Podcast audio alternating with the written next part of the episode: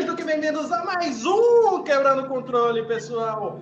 Eu sou Eric Mota, diretor de mídias da USEG. E aqui conosco temos muita gente. Vamos começar por quem é mais, a, mais tempo de casa. Começar com ele, presidente da USEG, Ezequiel Norões. Tudo bom, Ezequiel? E bota tempo nisso. Boa tarde, pessoal. Boa tarde, Eric. Boa tarde, a, nossos amigos que já fazem parte do nosso. E hoje a gente está aqui, né? Com um convidado mais especial que eu vou deixar as devidas apresentações para o nosso host. Mas eu sou Ezequiel Norões. Eu vou sobreviver jogando e estou morrendo de saudade da BGS. Olha só. Se você tá morrendo de saudade, imagina eu que fico só babando assim, vendo os vídeos no YouTube. Mas.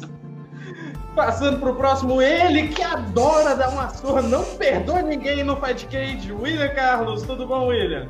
Fala, grande. Bom dia, boa tarde, né? Boa noite para todos. Cara, mais uma vez, obrigado pela. É uma honra participar mais uma vez do, do das lives da USEG, né? Mais uma vez com vocês. E tô aqui para só que, que melhor, né? Relembrar os momentos que tive na BGS. Que era um sonho de infância conhecer a feira. No dia que eu, que eu fui, eu fiquei deslumbrado. Parabéns a todos que organizam a feira. Que prefiro e espero que ano que vem esteja de folga, né? Na época da feira, para mim estar tá voltando para lá. É, o cara tá no museu do videogame agora e fica falando essas coisas, tá vendo? Ah. pois aqui também conosco ele que comanda a comunidade do Mega Drive e adora dar alfinetada nos outros. Ó. Oh. Dúvida disso? Assista amanhã a versão gravada do Happy Hour. Ele, Daniel Gomes. Hoje em dia, né, não existe nada melhor do que sexta-feira no Happy Hour é, ver quem é que tá lá apresentando, né, e colocar, ah, eu gosto desse jogo. Não é assim não, cara. Esse jogo não. e estando é, aqui, né, é, com aqui com o Marcelo, cara, é, com a feira dele, que é para todo mundo, né? E sinceramente é muito bom estar aqui para conversar com ele e ver o que é que o futuro nos aguarda da BGS 2021. Ótimo, ótimo. E como o Daniel já adiantou aí, estamos com ele, CEO da BGS, Marcelo Tavares. Seja muito mais do que bem-vindo à nossa humilde live. Não repara bagunça, é assim mesmo. Boa tarde, aí um prazer participar com vocês e, claro, só agradecer o apoio que vocês dão ao longo de todos os anos à BGS, a presença na BGS, a divulgação para a comunidade do Nordeste, né, de modo geral, que só tem crescido na BGS. E, enfim, o que a gente puder falar e compartilhar de informação, ainda mais com vocês que também são gamers como eu sou, vai ser um prazer esse papo aí ao longo aí desses próximos minutos aí. Ótimo agradecer não só vocês que disporam seu tempo, sua paciência para vir aqui, mas agradecer todos que estão vendo esse vídeo ao vivo aqui, como o, o Dnel Asus, que mandou boa tarde, Leandro Rodrigues, mandou um demônio hater. Sou eu. Guilherme Jacques. É, o Leandro Rodrigues está mandando aqui que 2021 está na BGS, já comprou esse ano mesmo. Ah, já mandei ele vir. Já mandei ele Tombeira que não perde nenhuma live. Beijo pra ela, beijo, beijo. Também conhecida como minha esposa. É, né? Eu deixo isso para você introduzir, para depois não dizer que é panelinha da, da gente. Mas, entrar aqui no nosso assunto, que é sobre a BGS. A Brasil Game Show hoje é o maior evento de games da América Latina. Além disso, foi premiado esta semana como Feira do Ano no Prêmio Live.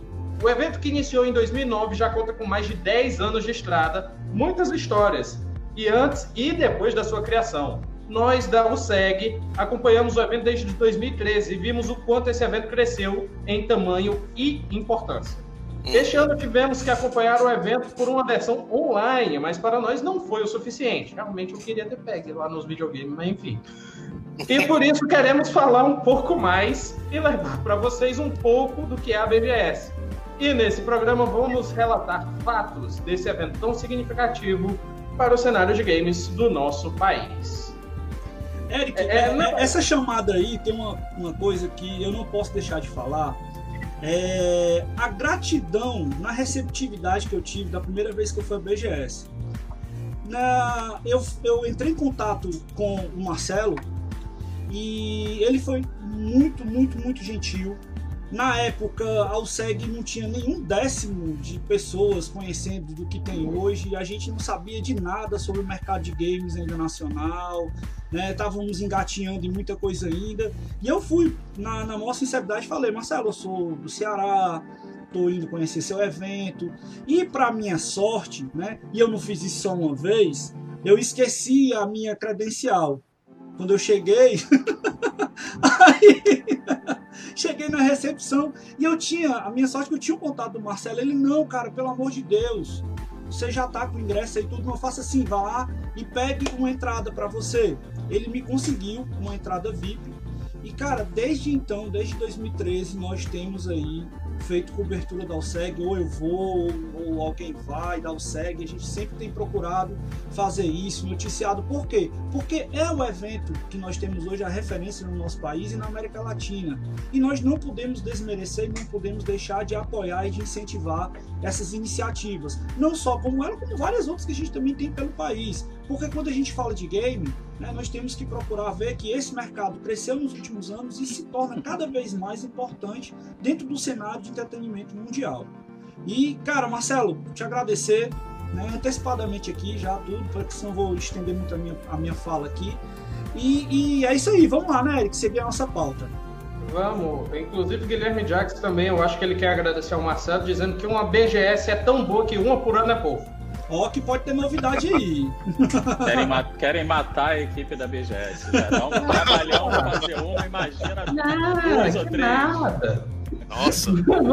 Eu acho que duas tá bom, fazer uma no meio do ano, uma no final. Mas ah, enfim. ah, o pessoal uh, desaparece da terra. Né? Trazer uma BGS aqui pra Fortaleza, né? Ah, cara, é... tem uma história disso aí também, né? O, o, não sei se Marcelo lembra, foi 2013, Marcelo, você veio aqui a Fortaleza? Eu acho que foi 2013 ou 2014. Acho que 2013, é. Aí teve uma entrevista na CBN. Adivinha quem é que tava batendo papo com o Marcelo lá na CBN? Eu. e eu conheci o Marcelo lá. Acho que essa amizade surgiu, inclusive, dessa época, não foi, Marcelo? Já tem sete anos, vê que o tempo passou rápido. É, né? cara, eu tenho, eu tenho entrevista gravada ainda, viu? Só pra você ter uma legal, ideia. Legal, legal, legal. Agora tem que soltar depois, né? Claro, vou colocar no nosso podcast. Certo. Mas então, começando essa pauta. E eu vou começar direcionando essa pergunta para o Marcelo, porque principalmente a parte final é mais com ele. É, que tal um pouco de história? Churrasco Gamer, coleção de games, trabalho como repórter, de onde veio a paixão pelos games? E foi essa paixão que fez surgir a BGS? Então, é, na verdade, eu jogo videogame desde o Atari, aos 7 anos de idade. Eu tive um, uma oportunidade de jogar um Atari Aí passei depois do Atari pelo Dynavision, Phantom System, Master System, Mega Drive e por aí vai. E aí a coleção de games começou, digamos assim, a aparecer na minha vida, porque eu tive realmente uma a feliz oportunidade de ter acesso a alguns videogames diferentes, acompanhava, né, aí na adolescência o que acontecia lá fora, principalmente nas feiras de games e sempre muito curioso em relação aos aparelhos que eu não tinha. E ficou aquilo na minha cabeça, não, quando eu começar a trabalhar, vou comprar aquilo que eu não tinha tido. Comecei a trabalhar com 17 anos e comecei a comprar os videogames que eu não tinha tido acesso na época. Então, é, por exemplo, os clones de Nintendinho que eu vi e não tinha tido, os modelos de, de videogames que eu não tinha tido, ou aparelhos que eu nem sequer tinha tido oportunidade de jogar, que não era da minha época, como telejogo. Comecei a comprar aqueles aparelhos todos. E a, e a coisa foi mais ou menos assim, né? Era difícil explicar, né, na família, para amigos, que eu era né, adulto, continuava a jogar. Naquela época tinha um preconceito enorme. E, e não tinha como, né? Era difícil. E eu gastava tudo que eu ganhava em videogame o pessoal falava, olha, esse cara é louco, não, não faz sentido o que ele está fazendo. E não me contentava com uma coisa só. Eu queria, né, conhecer de tudo. Uma hora eu jogava um, outra hora eu estava jogando outro. Então eu nunca fui aquela pessoa que poderia ser chamada de nintendista, caixista ou sonista, enfim, é, ou na época da Sega mesmo, que eu tive fases em que eu jogava mais um console ou outro, mas é, era de tudo um pouco. E aí eu comecei a pensar, não, é, primeiro eu trabalhei com trabalhos gráficos, aí trabalhei com venda de planos de saúde, mas depois eu pensei, não, eu tenho que tentar fazer alguma coisa ligada a videogame. Aí veio a ideia do Game Churrasco, que aconteceu em setembro de 2002, então aí há, há 18 anos atrás, 18 para 19 anos atrás, e o Game Churrasco, ele pode se dizer, foi o embrião da, da, da BGS. Foi um churrasco para colecionadores de videogame em São Gonçalo, aqui no Rio de Janeiro, num, uhum. no último andar de um prédio, praticamente uma laje. No dia ainda choveu, choveu, então o churrasco teve que ser feito no corredor do andar, dentro do corredor, não foi uma ideia que deu tão certo assim, né? Hoje em dia ela deu certo por tudo que aconteceu depois, mas uhum. o game churrasco em si, as carnes ficavam em cima dos consoles da minha coleção, o pessoal derramando cerveja ou refrigerante nos controles. Nossa! Então, um caos, assim, como colecionador, eu, eu fiquei ali com o coração partido na hora, mas foi o começo, assim, a gente tem que errar para depois acertar e oportunidade que eu tive de dar o meu primeiro passo. Dali saíram mais encontros de colecionadores de, de videogame, já com uma pegada diferente. Aí eu comecei a organizar campeonato em Lan House, naquela época era uma outra febre que surgia, uhum. e aí é que eu fui chamado para fazer na época um programa de, de, de, games na TV a cabo, no canal local, que era o canal 36 da NET aqui de, de Niterói. Aí depois tive a oportunidade de fazer um programa também é, pela internet, antes dessa febre toda né, que a gente tem hoje da, das lives e das plataformas de vídeo. E segui, né, escrevendo para jornal, para escrevi no Globo, escrevi no Jornal do Brasil, revista Super Game Power.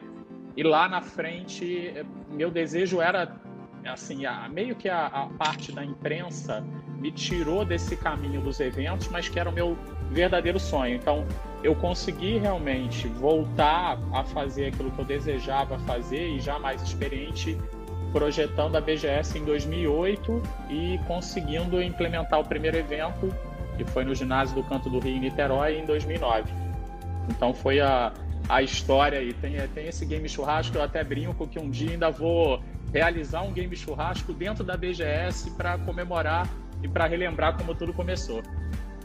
Ótimo, muito ótimo. massa. Esse, esse primeiro é. evento você fez no Rio é, era Games Rio de Janeiro, não era isso? Games RJ?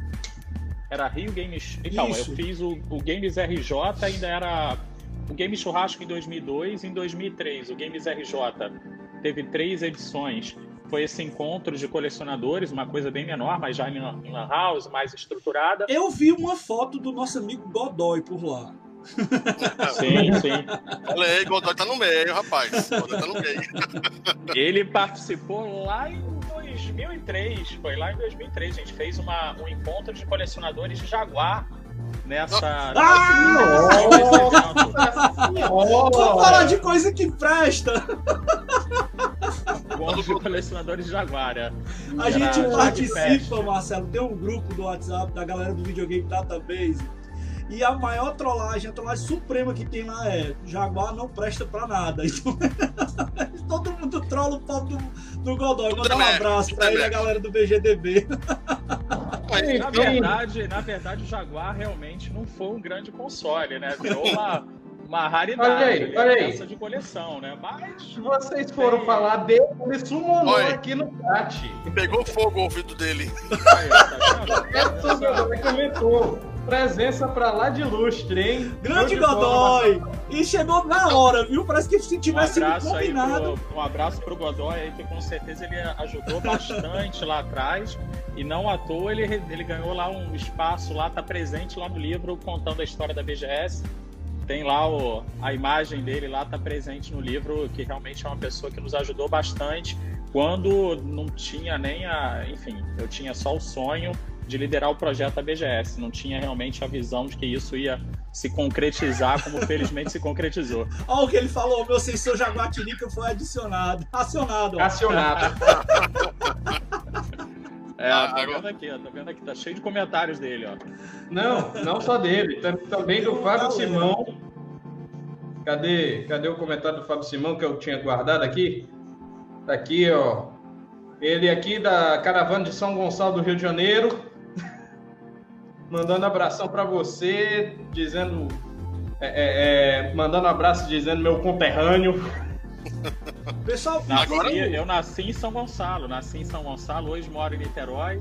Muita gente até me pergunta, né, pelo fato da equipe da BGS ter começado aqui, né, estar aqui, morar aqui, a gente acabou mantendo a estrutura do escritório ao longo do ano.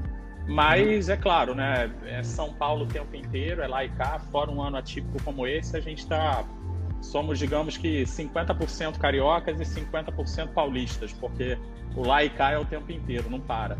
Uhum. Agora eu já tô esperando churrasco, porque tem que comemorar os 20 anos, né, do Game Churrasco. É, né? Teve até um comentário aqui da Andréa Lobo que dizendo que estará presente nesse Game Churrasco. Tá convidada, tá convidada. Vai Todos estarão convidados. Se a gente fizer... Esses, esses convites aí, porque o churrasco de game geralmente é bem apertadinho o negócio e a gente não pode fazer aglomeração, né? Então, vamos lá. Passagem aérea, Rio de Janeiro. Cara, é essa, essa, essa questão aí de, de iniciar, né? Eu me lembro bem também do um pouco do início da USEG, quando a gente estava na Praça Luiza Távora fazendo trocas de games. E, e, muitos dos eventos que, se você for perceber, das atividades, essa semana estava acontecendo o, o Retro Santa Catarina, a galera lá do Eduardo Loz, a turma toda estava organizando aí. Então, muitos desses eventos de games que nós conhecemos que acontecem no Brasil vêm exatamente das iniciativas de pessoas que uhum. gostam de jogar, que gostam de colecionar. E isso, cara, é uma grande paixão que nós temos. E a OSEC também surgiu disso, não é, não, William? Isso, com certeza. Com certeza foi surgiu disso, né? Daquela paixão, como quando a gente estava na troca de jogos na, na Praça Luiza Távora, como, só como amigo, eu nem conhecia Ezequiel. Fui, fui conhecer o Ezequiel porque um amigo dele, que, que, era aluno dele, me indicou. Sabia que eu gostava de videogame, disse, ei, cara, meu professor tem um grupo de videogame no Facebook, eles trocam jogos lá na Praça Luiza Távora, vai lá conhecer. Aí fui conhecer Ezequiel, fiz amizade nesse dia, e com um mês depois, a gente teve o primeiro evento, né, que foi o Ceará Games, lá no Shopping Benfica, aqui de Fortaleza. Que a gente e... carregou um Hulk de mais de dois metros e meio de altura nas costas. É, eu lembro ah, demais. Ainda bem que o consegue nessa época. o, mais, o mais engraçado é que nesse dia do evento, eu, eu fui como participante só do grupo. Aí eu vi dizer que eu aperreado com pessoas que tinham marcado com ele de ir e não foram. E me indiquei para participar, ser um voluntário no, no, no evento. Dizer que é todo desconfiado por não me conhecer Disse, uhum. vamos lá, vai ver se dá certo. E nesse dia, na plena sexta-feira, a gente saiu de lá às 3 horas da madrugada. a montagem, a pré-montagem. Imprimindo um banner no gráfico às 3 horas da madrugada, que esperamos que o cara terminar. Quando o cara terminou, ainda fez o banner errado. Eu sei que a gente chegou no, no, no shopping para colocar esse banner já era 4 e meia da manhã, quase 5 horas da manhã. Aí para a gente abrir o evento nas 10 horas da manhã. Mas assim, é, é como ele falou, é, é, a paixão por games. É isso também, Marcelo, que quando eu fui à BGS a primeira vez, me encantou demais, entendeu? Porque assim, era um evento que eu acompanhava pela Game Power, sempre fui fã, era assinante da revista. E quando teve a feira, eu sempre tive essa vontade de ir, mas não tinha na época condições nem oportunidade. Depois que eu entrei na, pela USEG, que participei dos eventos, comecei a fazer os eventos da USEG, e via como era a feira e via também os eventos de videogame que tinha aqui em Fortaleza e tentava ver qual a dimensão que a BGS tinha. Uhum. Tanto, uhum. tanto, é que quando cheguei lá, cara, sem brincadeira nenhuma, isso eu falo brincando. Quando eu cheguei lá na BGS que vi o tamanho do que era aquilo ali, cara, eu chorei.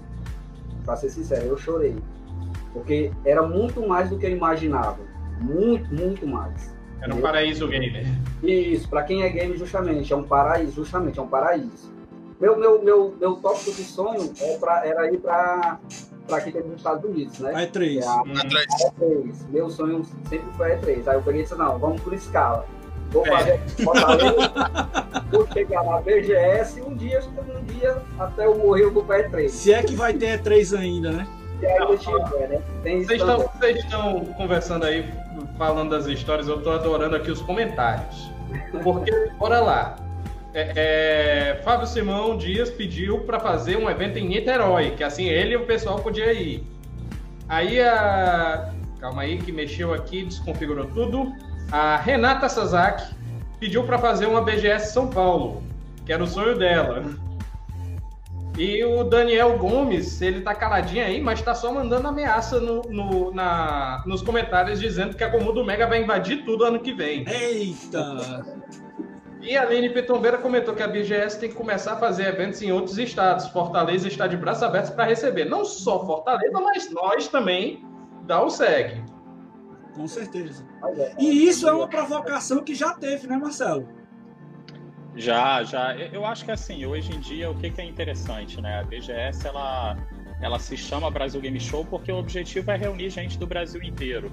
Claro que, né, eu, por exemplo, como carioca, eu gostaria de manter possivelmente um evento no Rio de Janeiro, mas é, nós entendemos também que a indústria está toda em São Paulo. Então, pensando numa feira, no porte uhum. que a feira tem, o número de equipamentos, pessoas que trabalham, Hoje, para vocês terem uma ideia, são cerca de 14 mil pessoas trabalhando numa BGS. É, equipamentos, a gente tem milhares e milhares e milhares de equipamentos. Então é, é, é, realmente uma questão até logística quando você consegue fazer isso perto das empresas que participam. E 90% delas estão em São Paulo. Mas o que, que a gente procura fazer? Né? Tem as caravanas, gente do Brasil inteiro indo, o público do Nordeste, né? a, pesquisa que nós fizemos com o Datafolha esse ano, em parceria Segundo com o Datafolha. o maior público brasileiro nos games. É um público que cresceu muito. A gente sabe como o público do Nordeste como um todo é apaixonado por games, então isso é muito relevante. Acho que é muito importante para a gente. Vocês deixaram para trás várias outras regiões que a gente poderia imaginar, não, aqui a galera do Sul, a galera do, Norte, enfim, o Nordeste está ali liderando. Eu até dou uma sugestão também, a provocação para vocês. Eu acho que a USEG no futuro tem que virar uma, uma, uma união nordestina, né? É. Não, não só cearense, tem que ser nordestina. Vocês têm que liderar esse processo na região toda e quem sabe no futuro não se torne até uma união nacional, né? Então, um passo aí de cada vez. Na verdade, chegou uma errata aqui para mim. A Renata Sazak me corrigiu dizendo que a BGS já acontece em São Paulo. O sonho dela é que a empresa estivesse em São Paulo. Ah! ah. Foi de encontro eu... aquilo que a gente comentou também. E aí, demorou, mas chegou. O Arnaldo Arnaldo finalmente chegou na nossa live. Ouvinte assíduo aqui dizendo BGS Fortaleza, super apoiamos. A gente, na época da, da, da, conversa que nós tivemos lá na, na, na, na CBN, é, existia um projeto, né, Marcelo, de ter um, uma BGS itinerante, não era isso?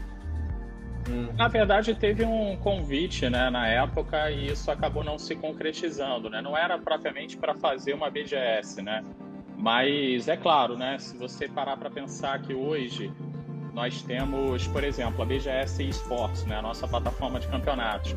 Ela tem um super potencial para realização em qualquer região do Brasil, né? Passada essa pandemia, passado esse momento. Hoje ela acontece de forma digital. Na próxima quinta-feira, inclusive, começa o segundo split do CSGO feminino. E, e, com partidas todas as terças e quintas, né, no, no, a partir das 5 horas da tarde. E na verdade tem um super potencial para isso ser realizado no Nordeste, no Norte, no Centro-Oeste, é, em outro estado ou, é, ou, cidade aqui do Sudeste ou na região Sul também. Quem sabe, né, no futuro, mas sempre depende muito do interesse da empresa é, patrocinadora, depende do interesse é, é, é, de órgãos do governo local, enfim, tem uma, um conjunto né, de fatores que é muito importante.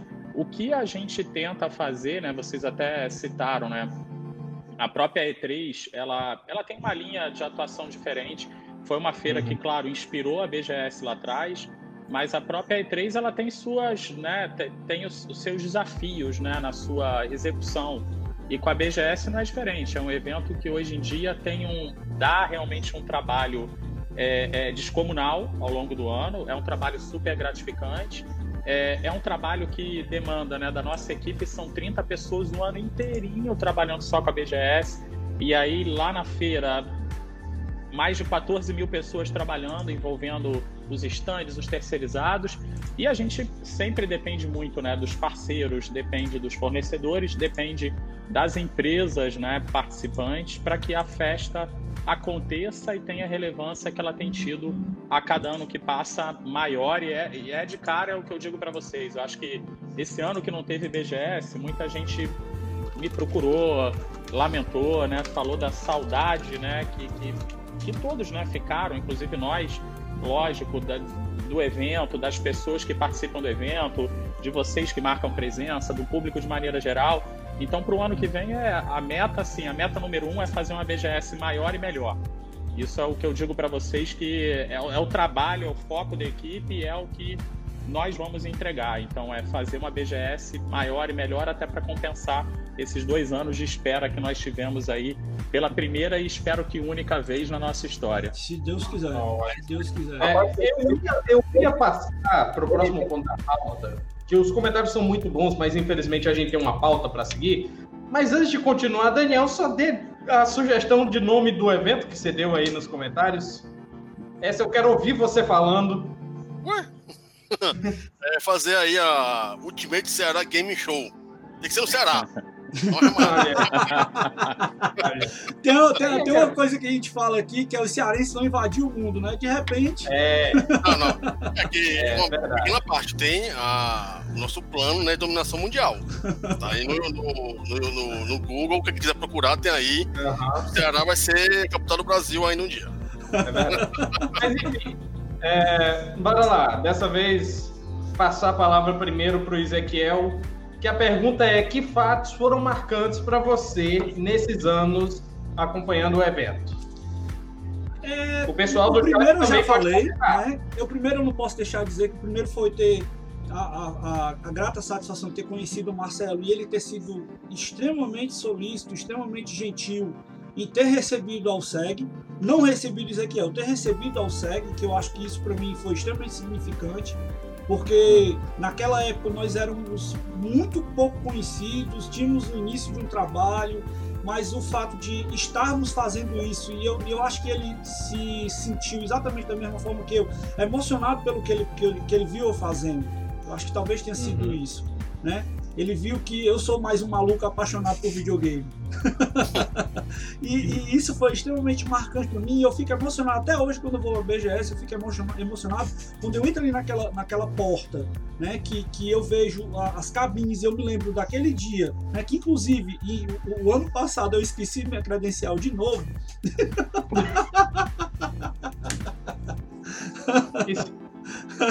Eu me lembro, eu me lembro demais disso, mas se bem que o ano passado foi bem rápido, eu consegui resolver, tive uma ajuda muito bacana do pessoal do apoio, que, e uma coisa que eu não posso deixar de falar, cara, que pessoal espetacular o pessoal da Rosa. Hum. Que turma fantástica. Vou mandar um abraço aqui pra Rosa. Não pode chamar ela de senhora, ela não gosta. Tá? Ela não gosta. É, não gosta tá certo? Um abraço ela tá muito já por me avisar com antecedência. Pra, pra Rosa, ela é queridíssima, Lívia, toda a galera que, que participa ali do, do, background, do, do background, né? Que tá ali no apoio, ajudando tanto a galera de imprensa como o pessoal que está chegando no evento, que são muito bem recebidos. Isso aí, cara, é uma, é uma coisa que eu acho que é a assinatura da BGS, que todo mundo ali é muito bem tratado, todo mundo é, é bem que você chega lá, você é bem quisto, independente de onde você vai, de onde você está chegando, do propósito que você tem no evento, se você quer fazer cosplay, se você quer jogar, se você quer conhecer, todo mundo é muito bem tratado. Isso aí é uma coisa que eu não posso deixar de falar aqui, que, que eu sempre, eu sempre vejo isso e noto, principalmente com a galera quando recebe a turma lá na sala de imprensa. Isso aí eu não posso deixar de falar e mandar um abraço carinhoso para todos que fazem parte da equipe da BGS. Né? Okay, e, então, e só para avisar o evento, o mais é emocionante é foi ter ficado do lado do cara que é, digamos assim, a maior referência que a gente tem né, do mercado de games, que é Nolan Bushnell. Eu ia fazer uma entrevista com o Nolan Bushnell, estava pautado, tudo organizado. Na hora eu não consegui eu fiquei tão emocionado, tão emocionado, que eu travei. E o ah, Mário que fez a entrevista, eu tava escalado. Eu me lembro tipo, de você contando essa história. Cara, mas foi demais, porque é uma, é uma energia, uma coisa tão legal que você sente quando você está conversando com aquele cara. Você trocar uma ideia com ele em 10 minutos, ele é um gênio, cara. Ele é um gênio. É uma coisa assim você percebe na fala, no que ele coloca, na maneira que ele conta a história. Você assistindo agora o, GDLK, que é aquele, aquela série que saiu na Netflix, a, é, é, impressionante. Eu, eu, eu, sou suspeito para falar, porque eu sou fã do cara também, né? Tem uma coisa também que eu vi na história da BGS que infelizmente eu não tive a oportunidade de conhecer porque ele veio a falecer, né? Que foi o inventor do Odyssey, né? Que, que ele participou, se eu não me engano, foi o primeiro, o primeiro evento, não foi, Marcelo? Via é, até, até, abrindo um parênteses, eu digo, digo para vocês assim que eu tive o, o, prazer, né, de conhecer o Nolan, que sem dúvida nenhuma o sucesso da indústria se deve a ele, Exato. a criação da Atari, né, como empresa, é, a popularização da Atari no mundo inteiro é, é o que fez todos nós aqui nos tornarmos apaixonados por videogames. Então acho que é um cara, é um gênio, ele é um gênio. Eu tive a oportunidade de jantar com ele, é, junto da minha família, assim, foi foi bom que eu ouvi outra, vi, ouvi algumas coisas além das entrevistas. Ele ele contribuiu também muito em, em algumas horas ali com ele, ele contribuiu muito para mim, inclusive com insights, com ideias que a gente acabou aplicando na BGS.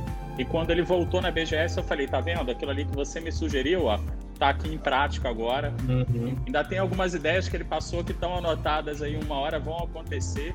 E o Ralph Bayer foi outro nome que assim é ele foi o inventor do primeiro videogame da história mas não foi o cara que conseguiu fazer o videogame dar certo. Uhum. Porém, uhum. também, sem o dedo dele, sem o trabalho dele, sem a mente brilhante também que ele teve enquanto inventor, isso não teria acontecido. Ele participou em 2009 da segunda edição da Rio Game Show através de uma videoconferência e eu, assim, é, é, um cara também que eu guardo com muito carinho, porque era muito humilde, muito humilde, muito simpático, falava comigo por Skype, eu nem acreditava. Eu falei, caramba, eu tô conversando com um cara que inventou o videogame.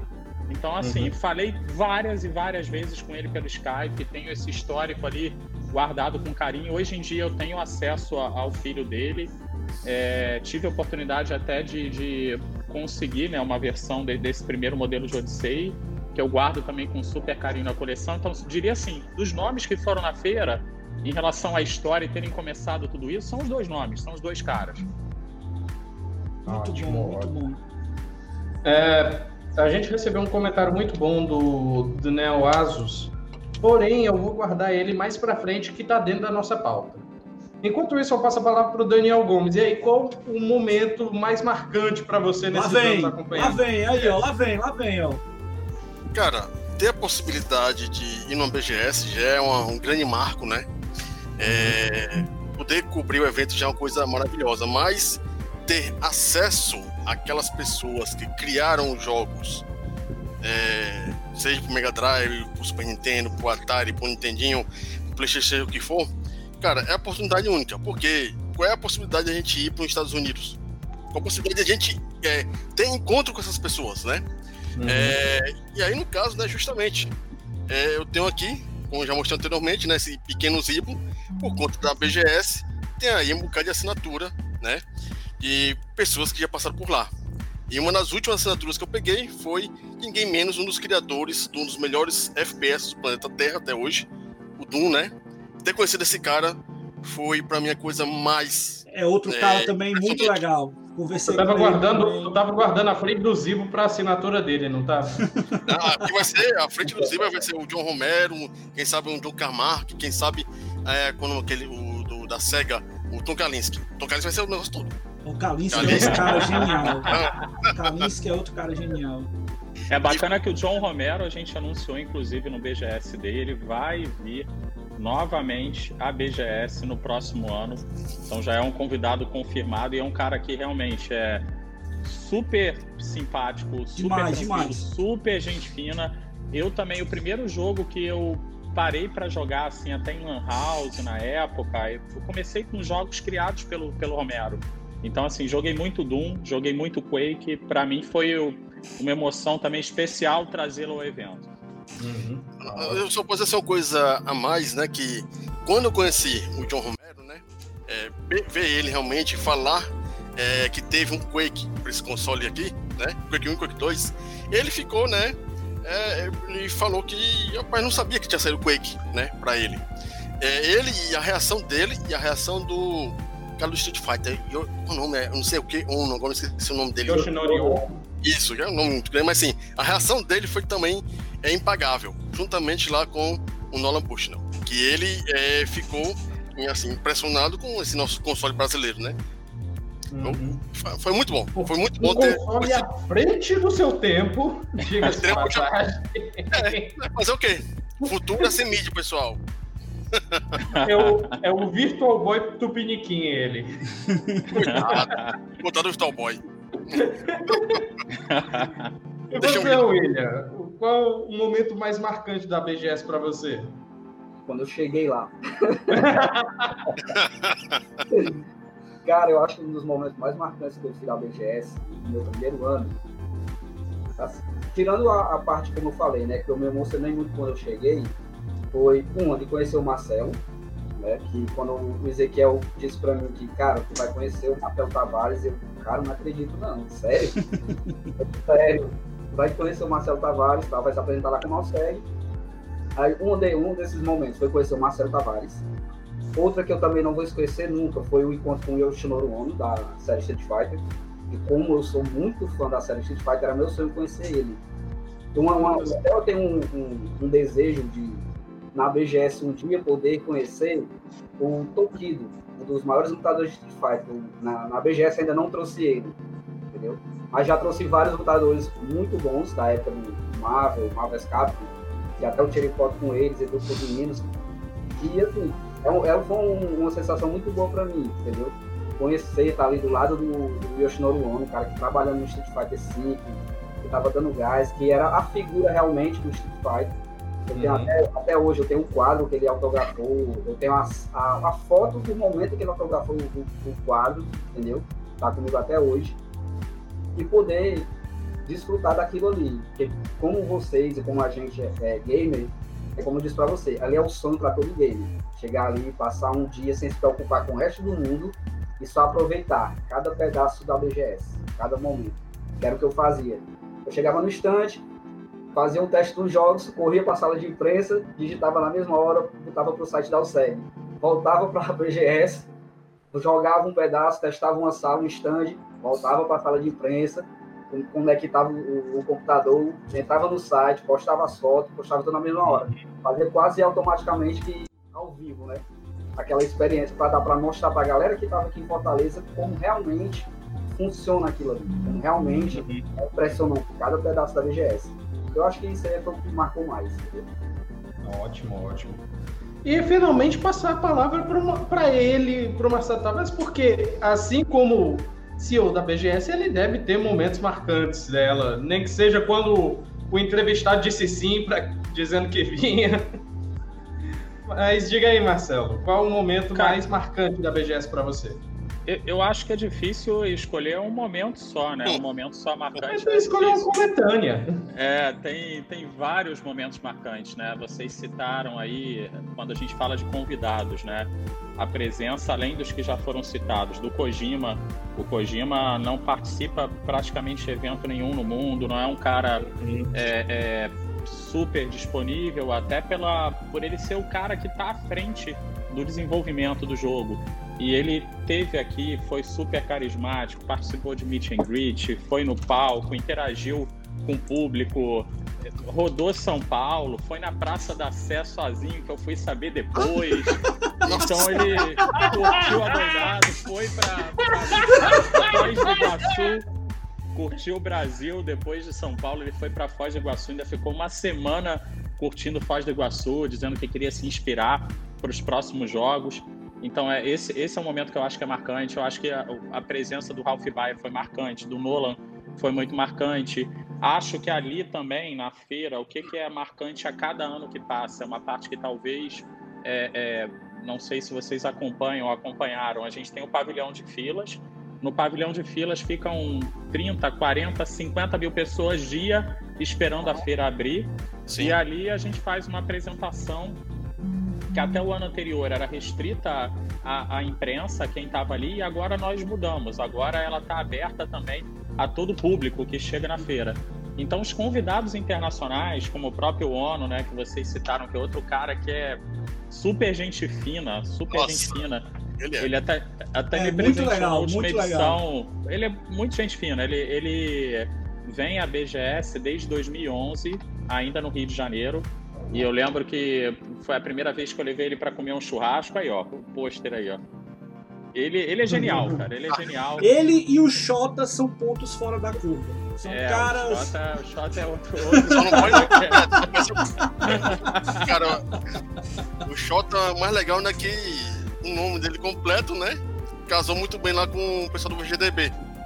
No ano, pass... ano passado, né? É. Que teve lá tinha o quarto, o quarto gamer lá do, do, do Garré. Tinha a cama, né? E ele literalmente deitou na cama lá, famoseira. Chota na cama, chota na cama. Ele é fantástico. Não, ele, é um ele é fantástico. Ele teve, ele teve no carnaval, agora antes da pandemia, a despedida do, do normal, né? Até a volta desse normal, enquanto a gente está nesse novo normal foi com ele, né? Eu levei ele para desfilar em escola de samba aqui no Rio. Ele, enfim, conheceu os blocos, ele conheceu de tudo um pouco aqui no Carnaval do Rio. É outro cara que é nota 10. Eu acho que o que também marca muito é o, o, gigantismo de alguns stands, né? Então você vê um stand de PlayStation, um stand de Xbox, um stand do Fortnite, do YouTube, do Facebook, daqueles tamanhos e você fala assim, cara, é, é, eu sei que para quem nunca foi na E3, de repente a pessoa chega lá com uma expectativa, mas aqueles são stands de padrão E3. Então são stands que não devem ir nada. E assim como hoje a feira, até para mim é, é, é, claro, né? A E3 ela foi fonte de inspiração. A E3 e a Tokyo Game Show. E hoje a BGS ela é maior em público, em área, do que as duas. É claro que a gente, como não está na Europa, não está nos Estados Unidos e não está no Japão, não conseguimos ter os anúncios globais, mas uhum. a gente consegue ter as, os anúncios antes do lançamento, conseguimos ter os jogos antes do lançamento. Acho que o que também marca, assim, e que gera uma expectativa muito boa para o ano que vem é a nova geração. Sim. Então, assim, a. Que eu tava doido para vez... ver esse ano, eu tinha certeza que ia ter esse ano.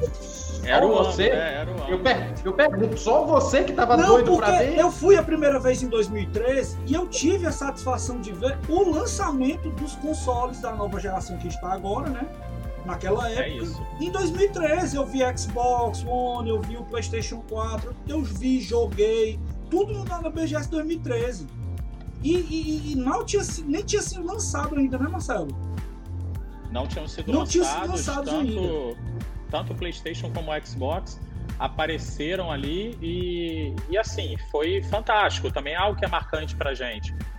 Então, eu acho que assim, é, é difícil você falar de um momento só, mas muitos momentos importantes, aquela abertura a cada ano que passa, uhum. é o momento que mais me marca ali no pavilhão de fila, porque é um momento de contato direto com o público, então é a recompensa do nosso trabalho o ano inteiro.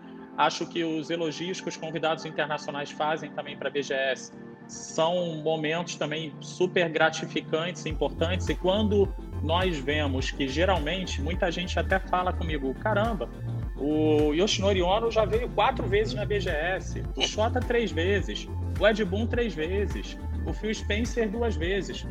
Mas tem o outro lado que é muito bom. Eles vieram, gostaram e querem voltar. A gente não vai dizer não para eles. Eu ia, eu ia dizer que é que nem é, é, banda que diz, não, o público brasileiro é diferente. É diferente. O pessoal mais apaixonado, eu ia emendar com isso. E eu não quero, é, eu não quero que seja ruim, não, porque o Fio eu ainda não conhecia. Eu quero conhecer. Então, por favor, traga de novo. Tio Phil! É. Tio Phil, será bem-vindo. Em 2014 eu não fui, o William tinha ido e foi o ano que o Will falou com, com o homem. Né, Will? E aí eu disse, pô, cara, tu conheceu, eu não pude ir porque meu filho tava pra nascer, né? Meu filho tava nascendo. Eu lembro, eu lembro. Aí eu não pude, eu até mandei mensagem pra você e disse, ó, oh, quem vai me representando é o nosso diretor de eventos, tal, tal, tal. Na época era o William. E aí, bicho, eu digo, rapaz, será que eu vou conhecer o homem? E ano agora há pouco recente conheci. O homem incrível, incrível, incrível, incrível, incrível. E é isso aí, tem que ter essa, esse, essa, esse retorno mesmo. Porque são caras carismáticos, são caras que marcam e que todo mundo gosta. Então, se eles estão querendo vir, deixa vir, pô. É bom demais. é exatamente eu só, isso. Eu só torço, torço muito para conseguir trazer o Tokalinski. Eu quero ver esse rapaz aí, esse Dois. senhor. Porque, enfim, né? É um cara que basicamente reinventou a SEGA na América, né? E eu hum. quero só dar um parabéns pro Marcelo de ter conseguido ter trazido a Nintendo ano passado com o stand deles. Segura que é item de pauta, vamos em frente. Pois é. Esse foi um momento marcante, é um momento marcante também. Antes é. de, de continuar a pauta, ler aqui o, o comentário dos nossos espectadores, inclusive agradecer pelo grande público que está acompanhando hoje. Recorde de público! Tivemos pico de 25 espectadores simultâneos, por enquanto. De participantes no total, já estou vendo aqui nos números, já temos um recorde aí de mais de 100 pessoas que já passaram pela nossa live. Pois é. André Lobo comentou realmente vários momentos marcantes, mas o principal para mim foi tirar foto com o Marcelo em 2019. Ó. E Marcelo Fernandes, meu xará aí, comentando, dizendo que Marcelo Tavares é um dos maiores organizadores de evento no Brasil e um dos maiores responsáveis pelo crescimento e fortalecimento da participação de cosplayers em eventos. A comunidade brasileira de cosplayers só tem a agradecer a ele.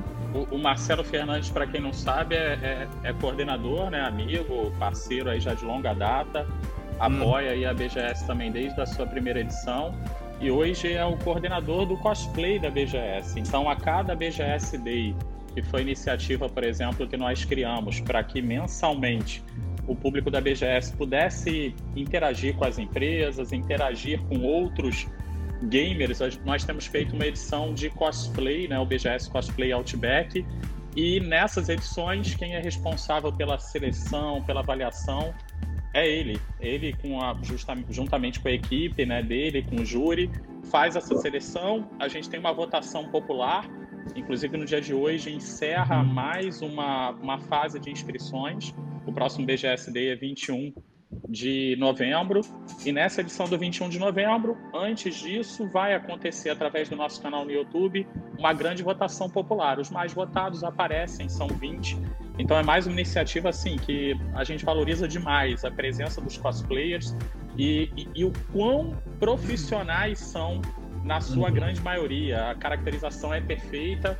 No ano passado, nós tivemos mais de 2 mil cosplayers inscritos no evento.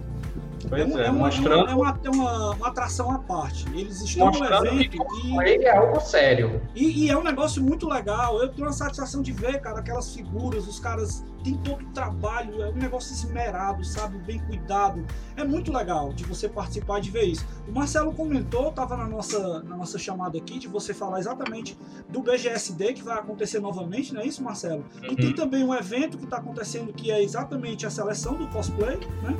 E também a, a, a Game Jam, não é isso? Então, é bacana, inclusive, a gente citar, né? Não só os cosplayers do Brasil inteiro, mas do Ceará e do Nordeste como um todo estão super convidados a participar do BGS Day, no caso do concurso de cosplay digital, virtual que nós estamos fazendo. Como, por outro lado, temos uma competição que é o BGS Jam, apoiada pelo Banco do Brasil, com uma premiação em dinheiro envolvida, e é uma oportunidade de projetar os futuros talentos na área de criação de games aqui no Brasil. Hoje, se não me engano, não temos. Isso é uma, é uma coisa que, assim, vou, vou deixar essa missão qual segue. Não temos representantes do Nordeste participando nessa edição até o momento. Uhum. Ainda dá tempo.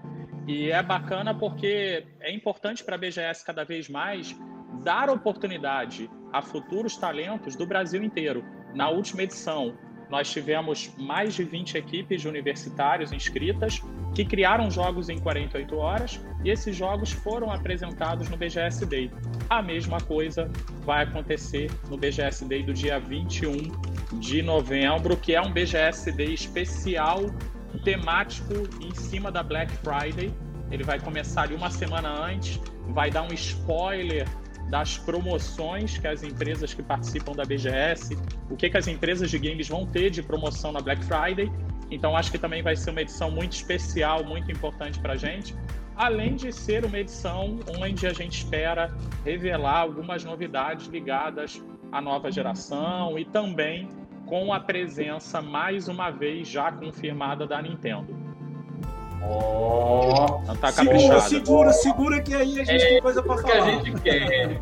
Mas mandar abraço aqui pro pessoal do canal Solta a Ficha. Seus que nintendistas. eu tô aqui.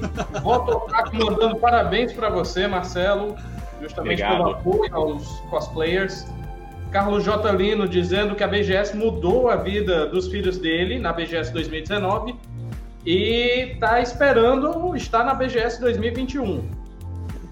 O Carlos é um grande fã aí da, da BGS, está sempre participando através de caravana, né? Vai, marca presença na feira e, e tem em casa lá um espaço que ele já compartilhou algumas imagens repleto de brindes, de credenciais, de itens que ele comprou na feira, muito legal. Ótimo. Você falou de brinde, enquanto o Eric puxa próximo item da pauta. Deixa eu falar de um brinde que eu tenho um carinho muito especial, né? Que eu tenho o livro da BGS assinado pelo meu amigo Marcelo Tavares. Nós já tivemos a felicidade de sortear um também assinado que ele, ele gentilmente cedeu pra gente. Se eu não me engano, ainda temos um guardado que a gente vai fazer um sorteio também em breve. Desse outro livro que a gente trouxe, acho que o ano passado, a gente não teve a oportunidade de fazer isso ainda, por conta de todas as reorganizações que nós passamos esse ano. E eu Uhum. tenho a, a grata satisfação de fazer parte desse livro do lado de nada mais nada menos que Nolan Bushnell. Morre de Olha. inveja, Daniel. Rapaz, eu vou. Eu vou puxar pra tirar uma foto com um tucanense. Cá. Na hora que o Nolan tava assinando meu Atari, os caras da BGS foram lá e pegaram. Acho que viram aquele menino grandão ali chorando quase do lado do Nolan. Hoje esse cara quer que vai pra foto. Aí eu tô lá Tá lá, livro, tá cara, registrado, tá registrado. Eu fico muito Ah, feliz. Quando eu, vi, quando eu vi isso, eu fiquei profundamente emocionado e agradecido mais uma vez. Eu não posso deixar de, de comentar isso. Bem, é, o próximo ponto da pauta, a gente sabe que todos os anos ver outros eventos e feiras de games são parte da preparação para a BGS. Mas com os acontecimentos desse ano e vendo muitos outros eventos serem cancelados ou modificados, deve ter sido algo bem diferente. Como, e, como aconteceu essa mudança para a BGS 2020? Então, sem dúvida nenhuma, esse ano não, não foi possível né, viajar e encontrar né, os outros eventos no resto do mundo. Geralmente, né, ou eu ou algum representante da equipe costuma ir para os eventos da Europa, da Ásia, dos Estados Unidos, eventos até de médio porte, eventos que não são nem tão populares aqui no Brasil, até para poder trocar informações, convidar empresas para participarem da, da BGS, mostrar o tamanho do evento, convencer essa galera a participar. E até os convites né, para convidados internacionais, eles também acontecem muito aproveitando essas viagens. Eu tinha assim um número de viagens ano, ultimamente, um número de voos. Se eu for contar aí, não sei, em torno de uns 50 voos ano, se você contar cada perna de voo que é feita. É até cansativo, muita gente pensa que a gente vai e tá lá só se divertindo, e não, não tá. Até tem um lado um pouco ruim, né, de certa forma, porque às vezes não dá para jogar nada ou não dá para jogar quase nada. Eu chego numa Gamescom na Alemanha, ou no E3, eu quero jogar, quero testar algo. Geralmente saio da feira e digo assim: joguei um jogo, dois, três. Quando jogo, porque o tempo fica escasso, é uma reunião para outra, geralmente são reuniões marcadas a cada 30 minutos. A gente tenta falar com o maior volume possível de pessoas. Ainda tem o outro lado. Muita gente que participa da BGS está nesses eventos. Então a gente precisa manter o relacionamento, atualizar o que eles vão mostrar nos seus estandes. Então tem um trabalho de captação, mas também um trabalho de relacionamento com quem já participa da feira. Esse ano tudo se transformou em, em videoconferência, né? São calls e calls e calls o tempo todo. Estamos aqui isso- fazendo isso agora, inclusive. Né? Estamos, estamos fazendo isso. Também os, as grandes convenções de grandes players como PlayStation, Xbox, Nintendo viraram treehouses. viraram directs. É, tudo, tudo mudou, né? Mas eu acho que assim, o que eu sinto é que há um desejo muito grande do público, há um desejo muito grande das empresas. O mercado de games ele cresceu muito esse ano. A pandemia foi péssima, né? Na minha família é, é, tivemos perdas. Eu acho que na- nas famílias de praticamente todo mundo. Então tem todo um lado triste, um lado difícil, mas superado isso no próximo ano, com as pessoas é, começando a, a receber a, a, vacina, uhum. vamos poder estar numa BGS lá no final do ano, é, comemorando, felizes. O mercado ele, ele respondeu bem e eu acho que há uma ansiedade por parte do público, da imprensa, dos influenciadores e do mercado também de poder ter nessa próxima BGS um momento que compense os dois anos que nós vamos ter de espera, né? Então é, é, é com esse pensamento que a gente está trabalhando. É claro que fazer uma BGS Esports Online, fazer o BGS Day, é, é, são as opções que a gente tem no momento e são alternativas até bem positivas, mas eu diria que complementares. O nosso desejo é manter a BGS Esportes num formato mais longo, com muito mais qualificatórias ao longo do ano inteiro, e por outro lado também manter o BGS Day acontecendo como um aquecimento para a BGS. Ah. Uhum. Massa, muito legal. Então, Isso saiu uma novidade aí, né? Que os eventos São online esse ano vão render coisas novas para o ano que vem. E, aliás, já está acontecendo, na verdade, né? Pois é. Estamos nessa e vamos continuar aí com força total. A ideia é entrar realmente 21 aí com, com força máxima e tentando, é, como vocês citaram, a gente está sempre muito aberto a entender quais são as empresas que as pessoas querem ver na feira, quais são os produtores de jogos e tentar convidá-los, né? Nem sempre a gente tem êxito, mas eu diria que se houver de um lado o nosso convite o convite de vocês, de quem está assistindo, pode ser que a coisa se torne realidade, né? Começa assim, né? Uhum. Começa assim, é aquela velha história vai batendo ali aquele convite uma vez, duas, três, quatro vezes, uma hora acontece, é o que aconteceu com a Nintendo, é o que aconteceu com Kojima, com Nolan e tantos outros nomes aí de empresas ou pessoas que estão hoje na BGS. E é o que vai acontecer um dia de você vir para cá para conversar com a gente também pessoalmente, né? Vamos lá, vamos lá. Vai ser um prazer. Pra comer uma tapioca. Tô devendo, tô devendo. Essa aí então é a melhor parte. Tô, tô, tô ansioso por isso. Ótimo, ótimo. Agora a gente entra num ponto interessante, que o mercado de games cresceu nos últimos anos e com ele a feira ganhou mais e mais tamanho. O que podemos esperar para as edições do evento no futuro? E aí eu também vou colocar o comentário do, do Daniel Assus, que ele perguntou qual a perspectiva da BGS para 2021 em relação aos jogos indies brasileiros. Posso fazer um adendo, Marcelo, antes de você falar nisso? Inclusive, nós claro. temos desenvolvedores no nosso grupo da OSEG.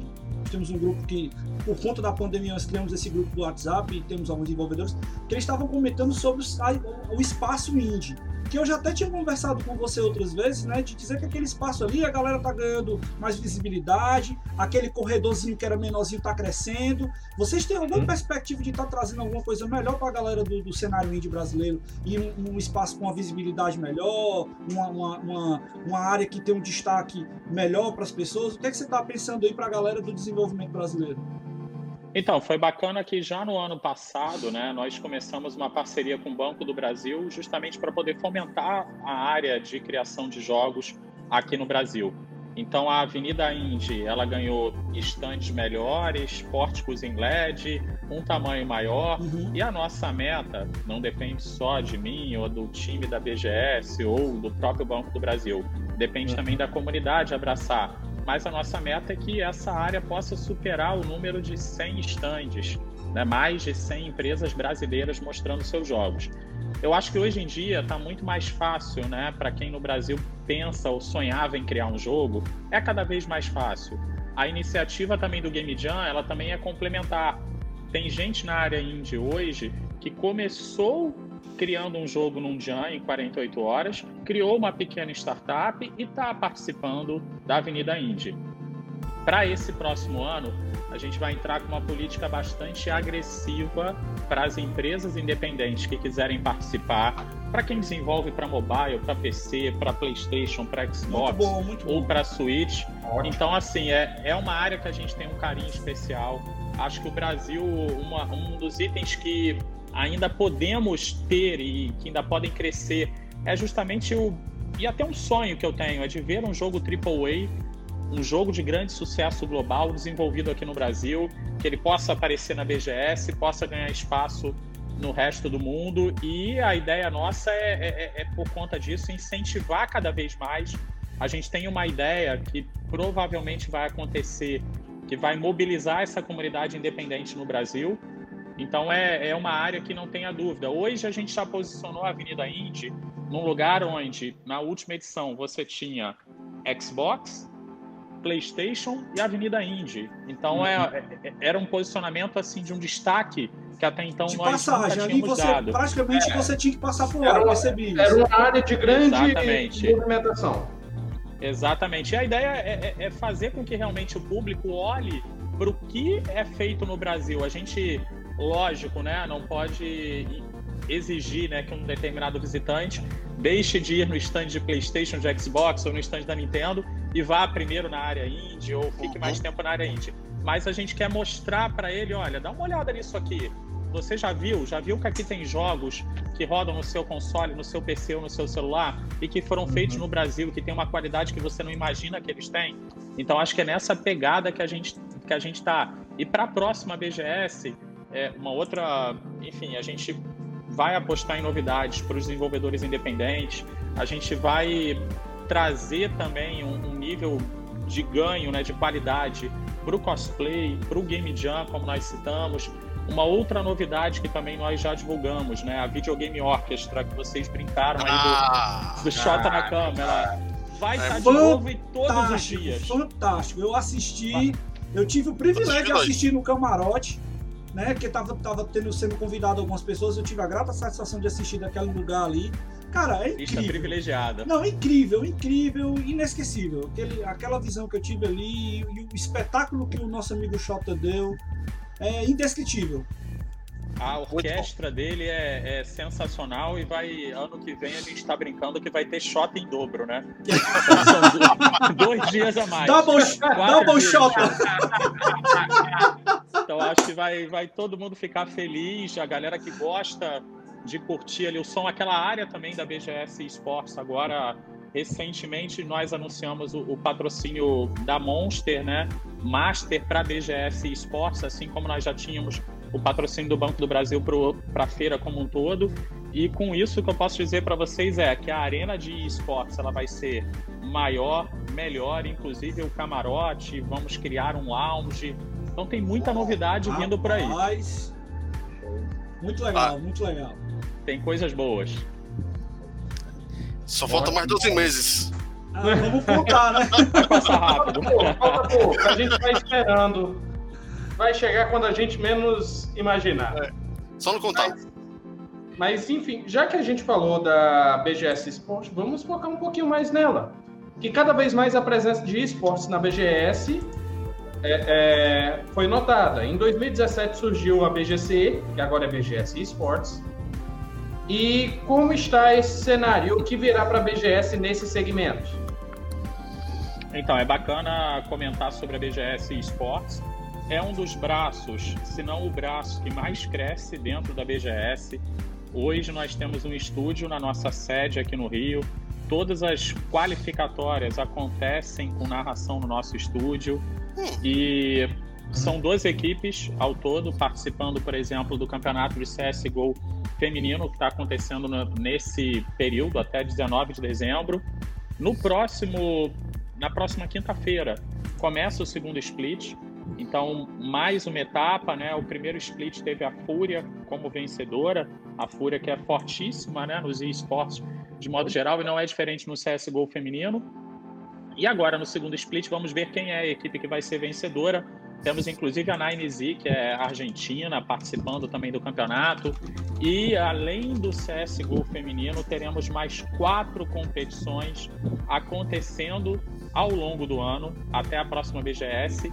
E essas competições terão os seus finalistas jogando no palco da BGS 2021. Então, é um ano que a gente entende como importante né, para a preparação dessas equipes todas.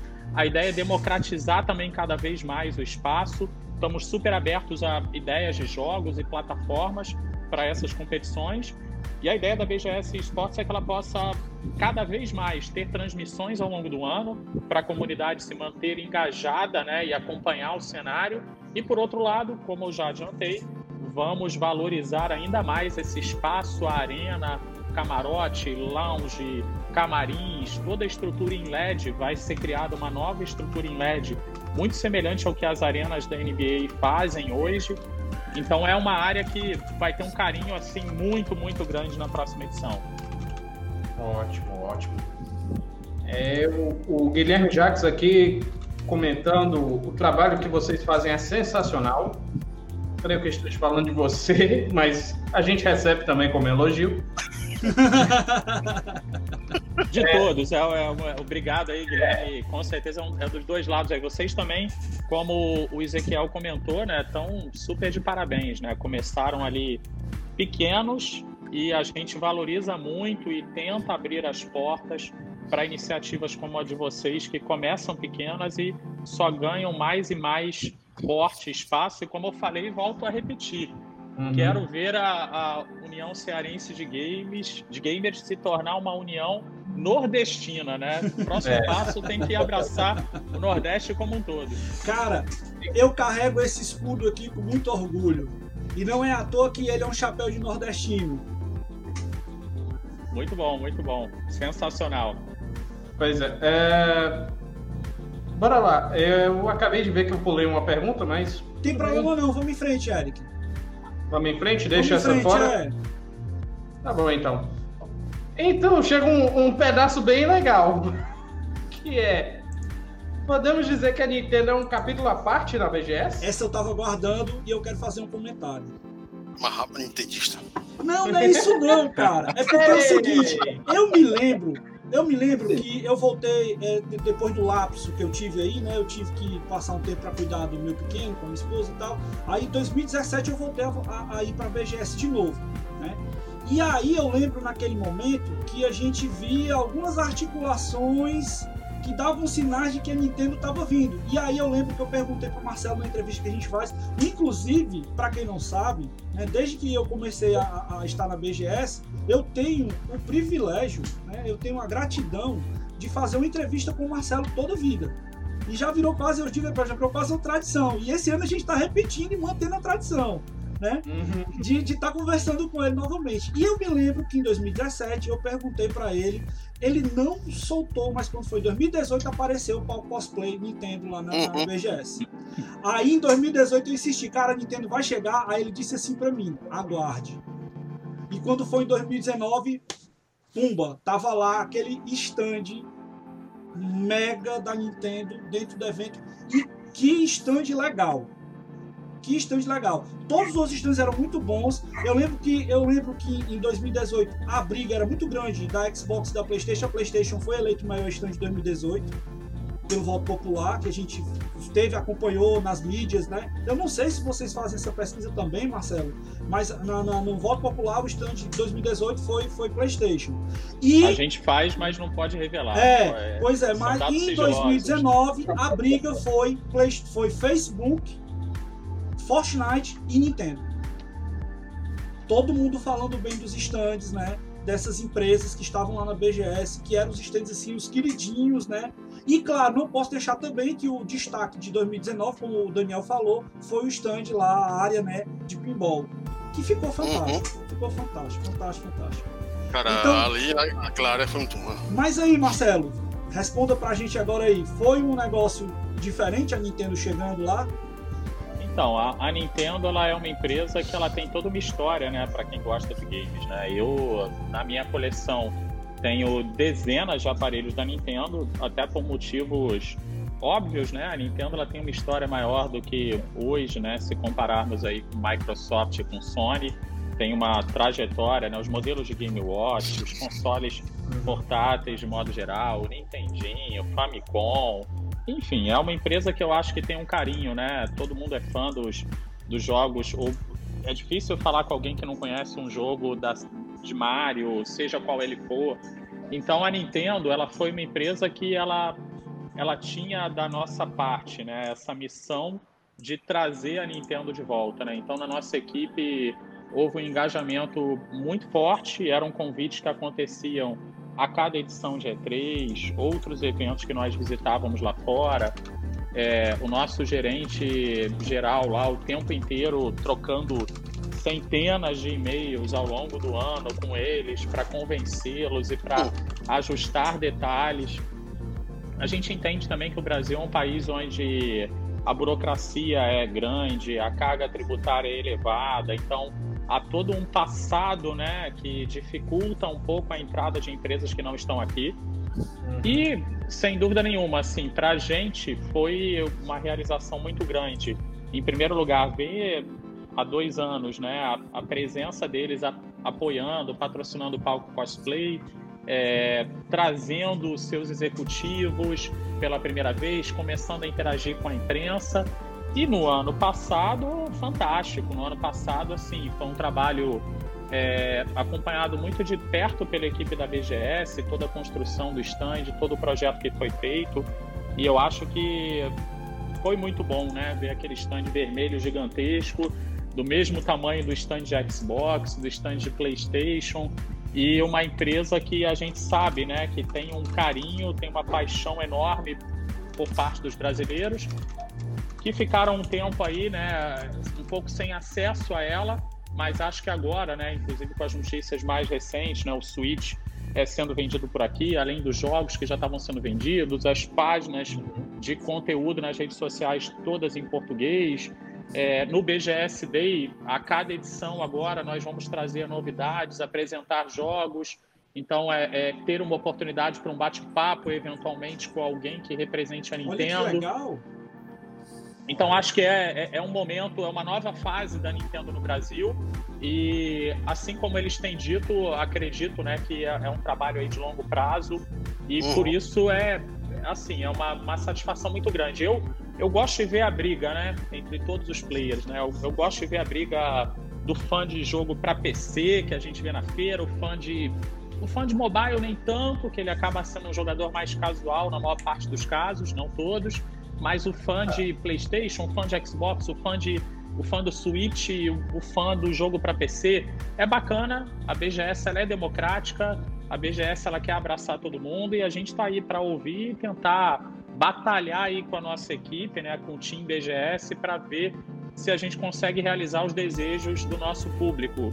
Na maior parte das vezes a gente tem conseguido, né? Uma vez ou outra, tem coisas que não dá, a gente não consegue, mas eu digo para vocês que a gente sempre tenta e a missão da equipe é tentar a qualquer custo realizar esses desejos que são de maior parte do público, né? Como era o caso da Nintendo, que felizmente está participando do evento e é um é uma empresa aí que eu acho que só tem a crescer ainda mais com essa atuação mais forte aqui no Brasil agora.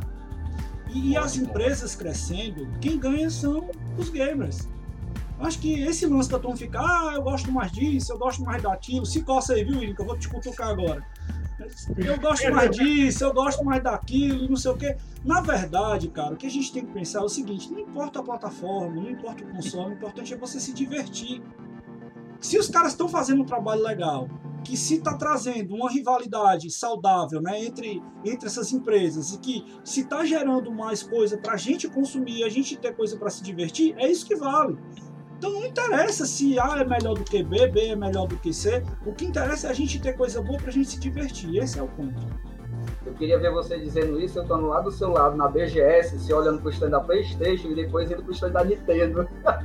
Tu não viu o stand da Nintendo ano passado, mas... Não, tu não, não viu, tu não viu. Eu, eu, queria ver, eu queria ver tua cara, entendeu? olhando pro stand da Playstation e depois indo pro stand da Nintendo. Eu queria não, ver tua cara. Eu tenho, eu tenho aqui uma ressalva para falar, né? Que, assim, o, o, o em 2018 nós levamos, eu e o Mário, levamos o PlayStation 4 edição God of War para ser assinado pelo Core. Né? Pelo Core e pelo Glauco. E quando eles viram isso, eles, não, vem cá, vocês trouxeram isso, foi de onde vocês são, lá do Ceará, não sei o que, sério, vocês trouxeram isso do Ceará para cá? Foi. Né? Inclusive é um dos momentos bem legais também que a gente tem de marcante na BGS. E os caras da, da, da PlayStation levaram a gente para dentro do backstage. E a gente ficou lá, mó tempão, conversando com as atrações, o Corey veio, falou com a gente, o Glauco, muito legal, conversou com a gente, né? Fizemos amizade com o pessoal da PlayStation, fomos muito bem recebidos. E o ano passado, a mesma coisa, né? Só que a gente não levou nada para assinar, porque a, a, gente já tinha pego as assinaturas do, do, do, Meu Deus, como é o nome dele? Agora me foi me crucidar, da voz do Mario, o, o Martinet. Martinet. Já tinha pego, na, eu tenho uma edição de 25 anos do Super Mario, e ele assinou, né? E já tinha pego na BGS anterior, e a gente tem que priorizar as coisas que a gente vai fazer, porque senão a gente nem trabalha e nem, nem, nem faz a parte de fã. Aí a gente marcou com o pessoal da Nintendo, cara, nos trataram de uma maneira que eu fiquei assim impressionado. Então, tá todo mundo de parabéns, porque eu acho que o espírito que tá ali dentro do evento é compartilhado com todo mundo. Eles, procuram equalizar as coisas e receber as pessoas. E eu tenho, essa, eu tenho essa felicidade de dizer que eu fui recebido, muito bem recebido pelo, pelo meu amigo Bruno da Xbox, muito bem recebido pelo Felipe lá da, da, da, PlayStation, muito bem recebido pelo pessoal da Nintendo, que me perdoa agora, me falhou o nome do contato que a gente teve lá. Mas é, é um pessoal muito legal e que, que, que, isso sendo bem feito, só que nem é o público. Não tenho a menor dúvida disso. Então, galera, vamos parar de besteira e vamos jogar, que é o melhor que a gente faz. É, aproveitando aí que vocês falaram da rivalidade, leu o comentário do Michel Oliveira dizendo que a rivalidade sadia faz bem para todos o que estraga é a galerinha imatura. Exatamente. Mas agora sim, passando para a nossa próxima pergunta. É, e creio que é a última. Recentemente ah. a BGS. É, mas vamos lá, vamos discorrer sobre essa última pergunta que ela é muito interessante. Recentemente a BGS encomendou uma pesquisa sobre o perfil do gamer brasileiro. Nota-se um maior crescimento do público e vocês acham que com isso o preconceito com jogos que nós tínhamos em décadas passadas tem diminuído? Somando também ao comentário do canal Solta a Ficha, qual o público esperado para a próxima BGS? Não, legal. É, é, acho que em primeiro lugar o que é bacana, né? O Datafolha é um instituto renomado, né? Que tem toda uma trajetória. Começamos um trabalho com eles há dois anos e pudemos esse ano fazer uma pesquisa séria, é, profissional, com dados relevantes sobre o mercado de games aqui no Brasil.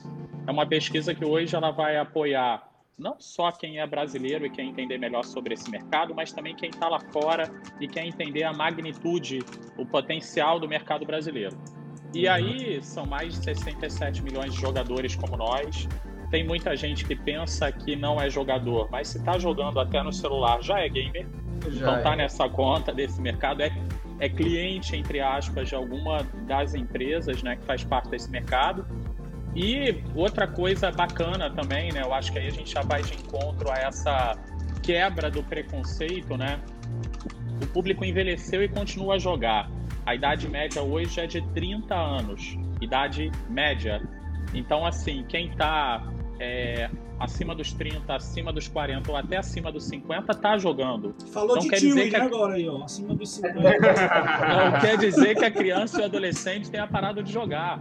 Ele também tá jogando, mas assim, videogame é algo para todo mundo, tem conteúdo para todas as idades. Cada um joga na plataforma que preferir. E as mulheres, né? Eu, eu via em casa, né, antigamente é, minha irmã não era muito adepta de jogar e, e, a gente percebia que videogame era algo de menino, não era algo de menina, né? Na minha infância, na minha adolescência. Sim. E uhum. hoje em dia o público feminino é, é, é, são 47% do mercado. Então, como esse público cresceu, a primeira BGS, a cada 10 pessoas era uma mulher. E geralmente essa mulher ou era esposa, ou era filha, ou era namorada, ou era irmã, ela não era gamer. Hoje em dia, não elas são gamers, estão competindo nos campeonatos até de CSGO feminino que nós fazemos, elas estão participando do cosplay, elas estão no stand da Nintendo, elas estão como influenciadoras do Facebook, do YouTube, da Twitch, e por aí vai. Então, a acho filha que... do William é streamer. Aí, ó. É.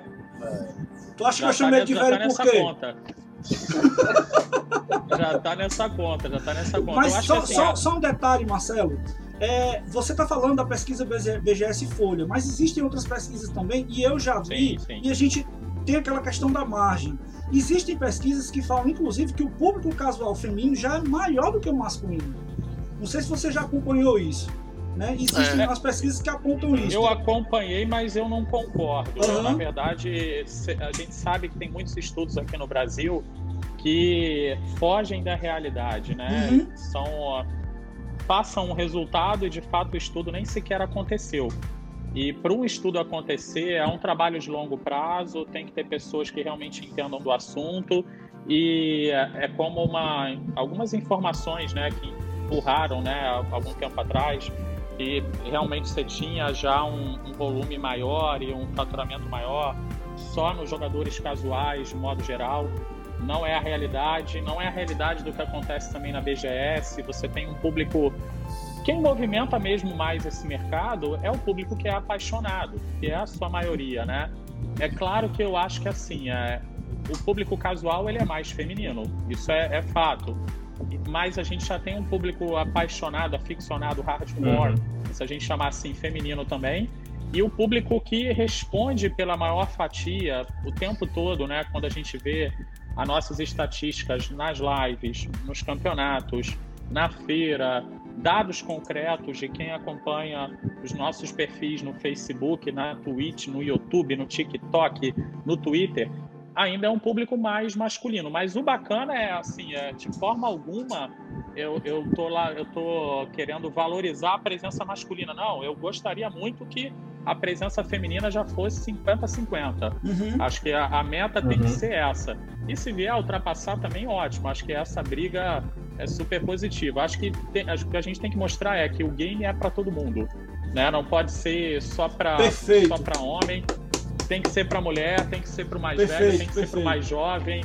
É, tem que ser para família, né? Agora, recentemente mesmo para o Switch, eu comprei o, o Kirby Fighters e, enfim, são jogos que difícil alguém não gostar e difícil uhum. alguém não saber jogar. Então, tem conteúdo para todo mundo, é isso que a gente quer brigar. A pesquisa do Datafolha ela mostra também que o game ele, ele, ele cresce nas regiões do Brasil todas. Então, uhum. como nós falamos lá, o Nordeste está em segundo lugar, que isso eu já tinha visto né, com os meus próprios olhos nas idas ao Nordeste, como o público está apaixonado, como está crescendo, e, e, a gente vê na BGS as caravanas cada vez maiores, é, é, com público que vem de regiões diferentes do Brasil. Então acho que é, a ideia é levar o, o, o game para todo mundo, independente da plataforma, do sexo, da idade. Acho que isso é que fica e tirar esse preconceito que eu diria para vocês que ele, ele realmente hoje não é mais aquela coisa assim. Eu, eu, eu jogo videogame na minha sala e eu acho hum. que as pessoas estão fazendo isso, estão tirando aquela ideia de que o videogame era, era coisa de nerd dentro do quarto, trancado, escuro, uhum. que não se socializava. Na pandemia, a melhor ferramenta de socialização que a gente teve foram os jogos online, independente da plataforma. Uhum. Então, acho que é um pouco de tudo isso. Ótimo, ótimo. Daniel, quer comentar um pouco sobre a diminuição desse preconceito? Cara, é... eu posso colocar da seguinte forma. Além do fato, né, de todo mundo ter essa pecinha aqui, uhum. grande parte jogou já aí um, aqueles joguinhos tipo. É... deixa eu só pegar aqui o nome do jogo. Among Us, por exemplo, né? Cara, o jogo tá sendo um fenômeno gigantesco é, e certeza absoluta que está sendo jogado por criancinhas, por gente, por adolescentes e gente com cara como a gente aqui. Assim, eu vou dizer que eu estava na comunicação. Aí tem um outro exemplo, né, de um jogo que é ultra fofinho, mas que tá um enorme sucesso, que é aquele Fall Guys, é, Fall, Fall Guys. Guys, né? E tipo, é, você pode ver, é um jogo que teoricamente é para criança, só que você é, vai perceber que tem, youtubers, né, streamers, que estão jogando de várias faixas de idade. Isso é, é, digamos assim, um corte do preconceito.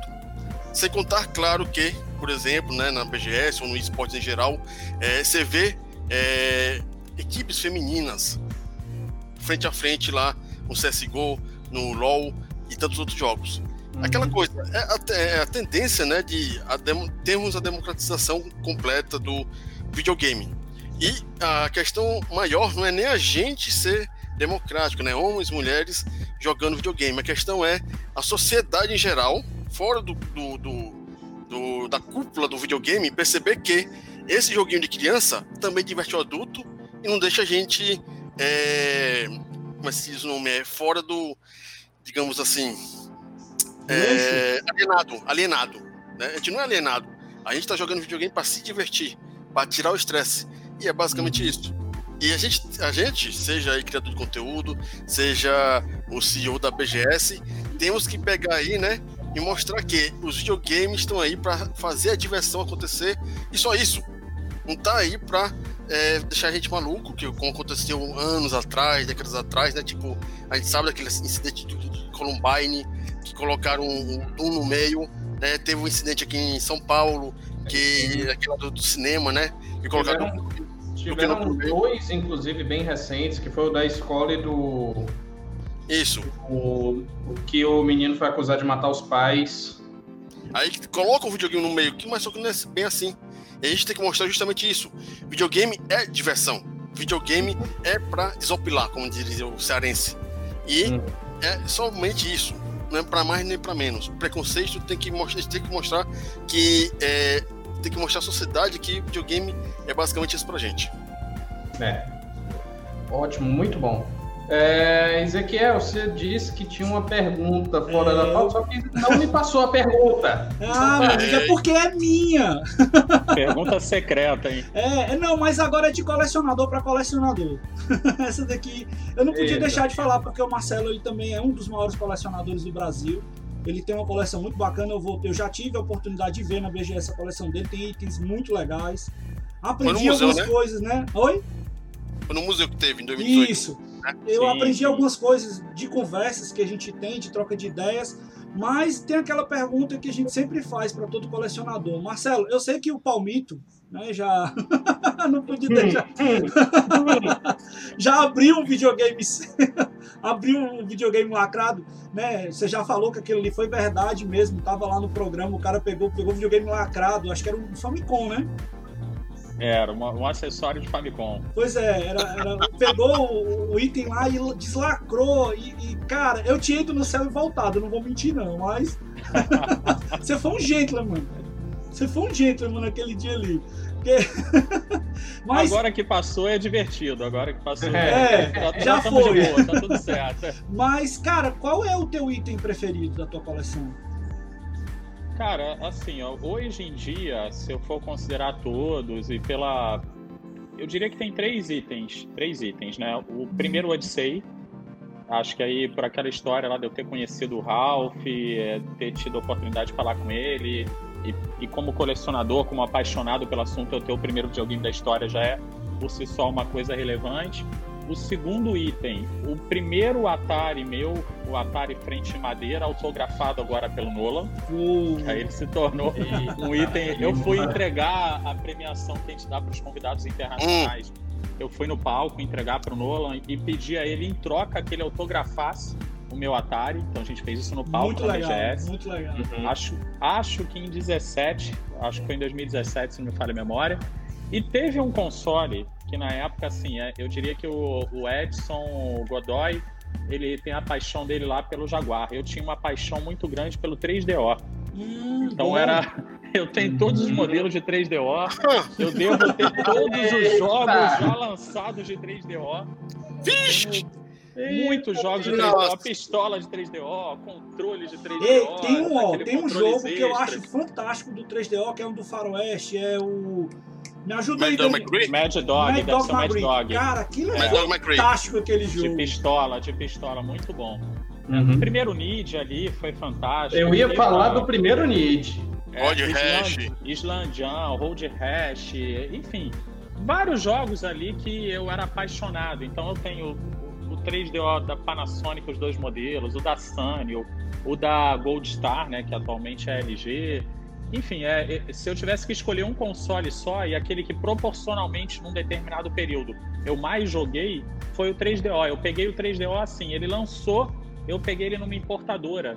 Eu lembro que eu perturbei a vida do meu pai naquela época, era meu aniversário. E não era barato não. Daquela data. Não, não, era, era barato não. Era uma fortuna. E é o importador eu tô sendo educado, né? Porque realmente naquela época. a gente sabe! É, né? Fui no final de uma galeriazinha que era. Ela é chamada. O Daniel deve conhecer aqui, o, eu comprei ele no Shopping das Galinhas. Não sei se você conhece. Um amigo meu já foi. Tinha uma, uma Rapaz, se o Daniel não for, o negócio é trash, viu? Eu acho que ele quer admitir que foi. Ó, o nome da loja era Global Games, o negócio era no, no segundo andar, escondido no canto escuro. Aí o cara trouxe para mim todo escondido, camuflado, aquele 3DO. Eu sei que foi o, foi o primeiro 3DO que eu tive. E eu lembro que vinha a galera que estudava comigo, vinha para minha casa para jogar. Que a gente ah. deu um salto do Super Nintendo, Mega Drive e aí o 3DO brutal, com aquele padrão aí. de passagem, né? Brutal, brutal, brutal. O Way of the Warrior também, o... Era ruim, esse era bem ruim. Esse, era, esse, aí era bem ruim, cara. Esse era ruim demais. Mas, enfim, fe, fez parte. Eu diria que esses são os... E joguei muito também, a bem dizer assim, joguei muito Nintendinho, joguei muito Mega Drive lá atrás eu acho que período de infância e adolescência eu tinha muito mais tempo para jogar, né, do que hoje. Apesar de que hoje em dia muita gente me pergunta: você continua a jogar? Sim, continua a jogar. Eu boto na agenda, tem na agenda um horário para eu lembrar que eu tenho que reservar o horário para jogar. Porque senão o dia me engole e eu não consigo jogar.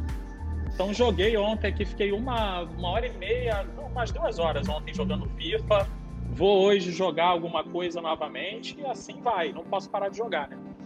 Beleza. Pois é, pois é. Mas é isso, pessoal. Infelizmente, como tudo que é bom tem que acabar. Ah, a gente vai ah. chegando ao fim dessa nossa entrevista. Agradecer a todos que assistiram, agradecer ao recorde de audiência ao vivo aqui no Facebook. E agradecer, claro, aos participantes aqui. Gostaria das considerações finais e redes sociais, caso vocês queiram compartilhar. Começando primeiro pelo nosso mais que ilustre convidado, Marcelo Tavares. Ah, em primeiro lugar, agradecer a oportunidade de bater esse papo com vocês. Estou à disposição aí. Espero que no futuro a gente tenha a oportunidade né, de se encontrar na feira, de fazer aquela entrevista lá. Geralmente é no final da feira, geralmente uhum. é no final de algum dos dias. Lá é realmente mega corrido, mas é sempre um prazer poder rever, interagir com vocês. Quero uhum. também fazer minha visita a, a vocês aí, ter a oportunidade lá de comer aquela tapioca nordestina Mais legítima. Mais convidado, você já sabe que disso. as daqui, as daqui são muito ruins, não chegam aos pés. Eles não é. sabem fazer, não tem jeito, não adianta a galera daqui não aprende. Eu acho que, assim, é, em primeiro lugar, é falar que é bom quando a gente bate esse papo com outras pessoas que jogam também como eu jogo e que colocam a, a paixão pelo, pelo game em primeiro lugar, né? Acho que muita gente fala assim, caramba, a BGS é gigante e tal, mas não é um, um negócio, né? É mais que um negócio e a gente uhum. trabalha é, com seriedade, com profissionalismo, com foco, com dedicação, com honestidade, com ética, mas tudo em prol de fazer o melhor possível, de ter as empresas, ter os produtores, de satisfazer principalmente quem vai para a feira jogar. E agora no nosso horizonte, nos próximos dias, acho que assim vocês estão mais do que convidados para acompanhar os nossos campeonatos de CSGO feminino na BGS Esportes, acompanhar também o BGS Day que está repleto. Temos de... compartilhado na nossa fanpage, algumas coisas nas nossas mídias também. Muito bom. a gente está acompanhando. Muito bom, Ótimo. muito bom. E assim, a gente vai ter muitas novidades. Essa próxima edição é, é um período bacana, né? Porque é um período com muitos lançamentos e também com muitas promoções por conta da Black Friday. A própria loja oficial da BGS agora tem uma loja online, tem uma versão online. E assim, a gente está tá feliz de ter ter enfrentado de uma maneira positiva esse ano, de saber que o mercado de games cresceu e de saber que no próximo ano vamos poder trazer uma BGS maior, melhor, muito mais caprichada e elevar aí o nível da BGS como um todo para que quem possa, para quem puder marcar presença lá, realmente perceber que o empenho da BGS foi gigantesco e do mercado foi gigantesco para proporcionar aquilo tudo mais uma vez. E é a nossa missão, é o que a gente vai fazer, a gente está com foco total nisso aí. Então, só agradecer a vocês aí todo o carinho, toda a colaboração, toda, toda a oportunidade que vocês dão para a gente poder falar da BGS e agradecer o engajamento também dos jogadores, né? Como a gente acaba falando com a comunidade do Nordeste de modo geral. É, agradecer também toda, todo esse crescimento, esse envolvimento cada vez maior dos gamers do Nordeste como um todo na BGS. Ótimo, ótimo. Agradecer também o William Carlos. Gente, mais uma vez, que é o mesmo, muito obrigado por fazer parte, né, mais uma vez, da live do Quebrando Controle. E ter a honra de mais uma vez falar com o Marcelo, né? Porque foi 2014, 2015, faz o que? Cinco anos que, a gente, que eu não escrevia, né? Porque eu não tinha como, ir para a BGS. E ter essa honra de bater esse papo com ele, que assim, não é uma entrevista, que realmente é como você falou. É muito bom falar com os amigos que realmente jogam videogame, que têm as mesmas ideias que você teve no início, de criar aquele grupo, fazer um churrasco game, fazer um evento de videogame, entendeu? E assim uhum. tentar algo maior. Hoje você, como, como, todo mundo fala, hoje você é uma referência. BGS, querendo ou não, é uma referência. Eu acho que isso é o sonho de todo gamer participar de uma, de uma BGS, ir para uma BGS, entendeu? Então é muito bom ter esse vínculo e ter esse contato com você. Eu agradeço mais uma vez Ezequiel, se não fosse por ele, eu não teria conhecido, não teria ido para a BGS para conhecer a feira e nem tinha conhecido o Marcelo, né, na época. E assim, só tenho a agradecer mesmo. Muito obrigado a todos aí. Marcelão, um abraço e boa sorte no futuro. Espero para na, na BGS do ano que vem eu poder participar pelo menos no final de semana. Espero. Agradecer também e pedir as considerações finais do Daniel Gomes. É um privilégio, né, estar tá aqui novamente, né? É, às vezes que eu participo aqui do Quebrando Controle é justamente para fazer um negócio mais disruptivo, né? Porque uhum. tem que cutucar alguém, né? E uhum. conversar com o Marcelo aqui, na verdade, ver ele aí mostrando o futuro da BGS é muito bom. Uma das coisas que eu tenho que falar, né? Além de já foi falado da, da Rosa Reis, é como a BGS, né? O pessoal da, da equipe da BGS, na parte de imprensa, é, dá o suporte e dá é, possibilidade de canais pequenos, sites pequenos poderem é, fazer conteúdo gamer da BGS. É, eu, eu vou desde, a, da, desde 2016 é, e assim, cara, é uma coisa que para mim é muito bom, muito é espetacular, né? É, um canal pequeno, um site pequeno fazer isso. E Marcelo, né? Mais uma vez, uma vez eu agradeço, né? Você tá aqui.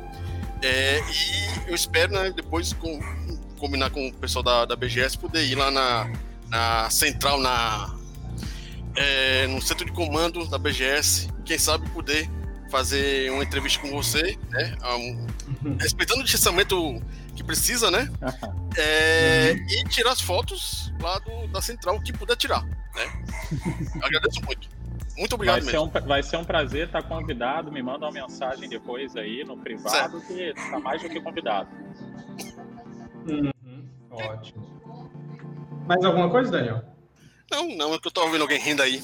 Não, é que eu achei que você ia complementar alguma coisa. Não, agora eu vou, vou mutar aqui que o cachorro tá brigando comigo. Eu também quero pedir as considerações finais eu agradecer, e agradecer também a Ezequiel Norões. Cara, eu não preciso me esticar muito aqui, porque o Marcelo já sabe a amizade e a consideração que eu tenho pela pessoa dele, eu já externei isso várias vezes. Inclusive o Marcelo ele possui o nosso diploma de amigo da USEG, que nós colocamos para ele com muito carinho, que é um, um título né, que, que nós criamos para exatamente externar essa realidade dos parceiros que nós temos. E, e, e, o fato de nós compartilharmos as coisas que a BGS faz é porque nós acreditamos e nós gostamos do que a BGS faz. E nós fazemos parte dessa história também. E eu tenho uma grata satisfação de dizer isso porque a BGS ela é algo importantíssimo para os gamers brasileiros.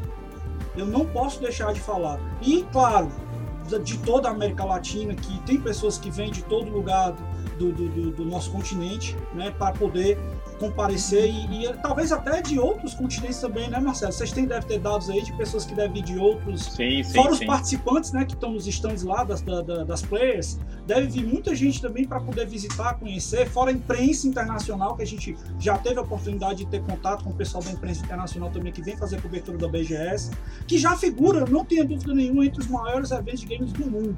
Então, é uma grata satisfação para nós podermos ter essa proximidade, ter essa amizade.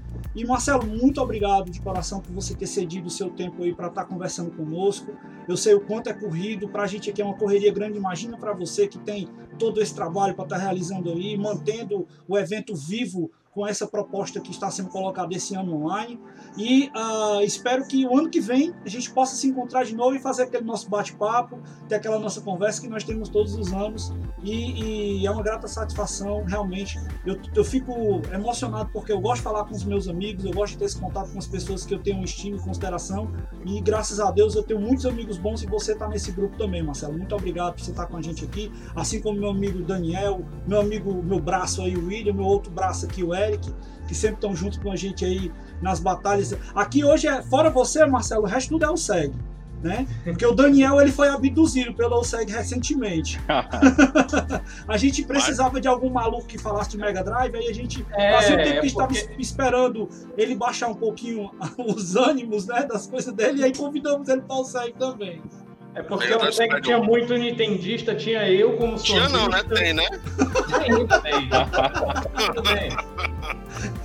Mas é isso aí, cara. Muito obrigado. Eu sou Ezequiel Norões. As redes sociais é tudo que vocês conhecem aí da nossa OSEG. Não deixem de acompanhar né, o programa aqui. Quem perdeu um pedacinho hoje vai poder ver na quarta-feira, no, no, lançamento lá da estreia do YouTube, que a gente coloca para todo mundo estar tá acompanhando. Sempre tem alguém nosso lá para estar tá comentando, tá comparecendo com vocês. E aí, Eric, vamos para o nosso encerramento tradicional aí. Muito obrigado a todos que acompanharam até agora vamos para o nosso encerramento, mas sem antes agradecer ao público, agradecer canal Solta Ficha, Guilherme Jax, é, Michel Oliveira, André Lobo, quem mais? Micael XBR, Daniel Azuz, que agradeceu por ter a. O Mimi pergunta... não botou ninguém para fora do, do, do, negócio aqui hoje, né, Daniel? O Mimi tava assistindo a gente aí, o Micael. Não é, botou ninguém para fora. Mas, enfim, agradecer a vocês e dizer que o Quebrando o Controle é um programa do selo Quebrando o Controle da USEG. Vai ar ao vivo no Facebook, aos domingos às 15 horas, tem versão editada no YouTube, saindo às quartas-feiras, e a versão podcast saindo no Spotify, Deezer e todos os agregadores de podcast. Convidamos vocês também a seguirem nossas redes sociais, que são o Facebook, facebook.com.br, e o Instagram, arroba UCGamers, onde lá a gente tem o Happy Hour. É isso, pessoal. Muitíssimo obrigado. Um beijo, até a próxima e tchau!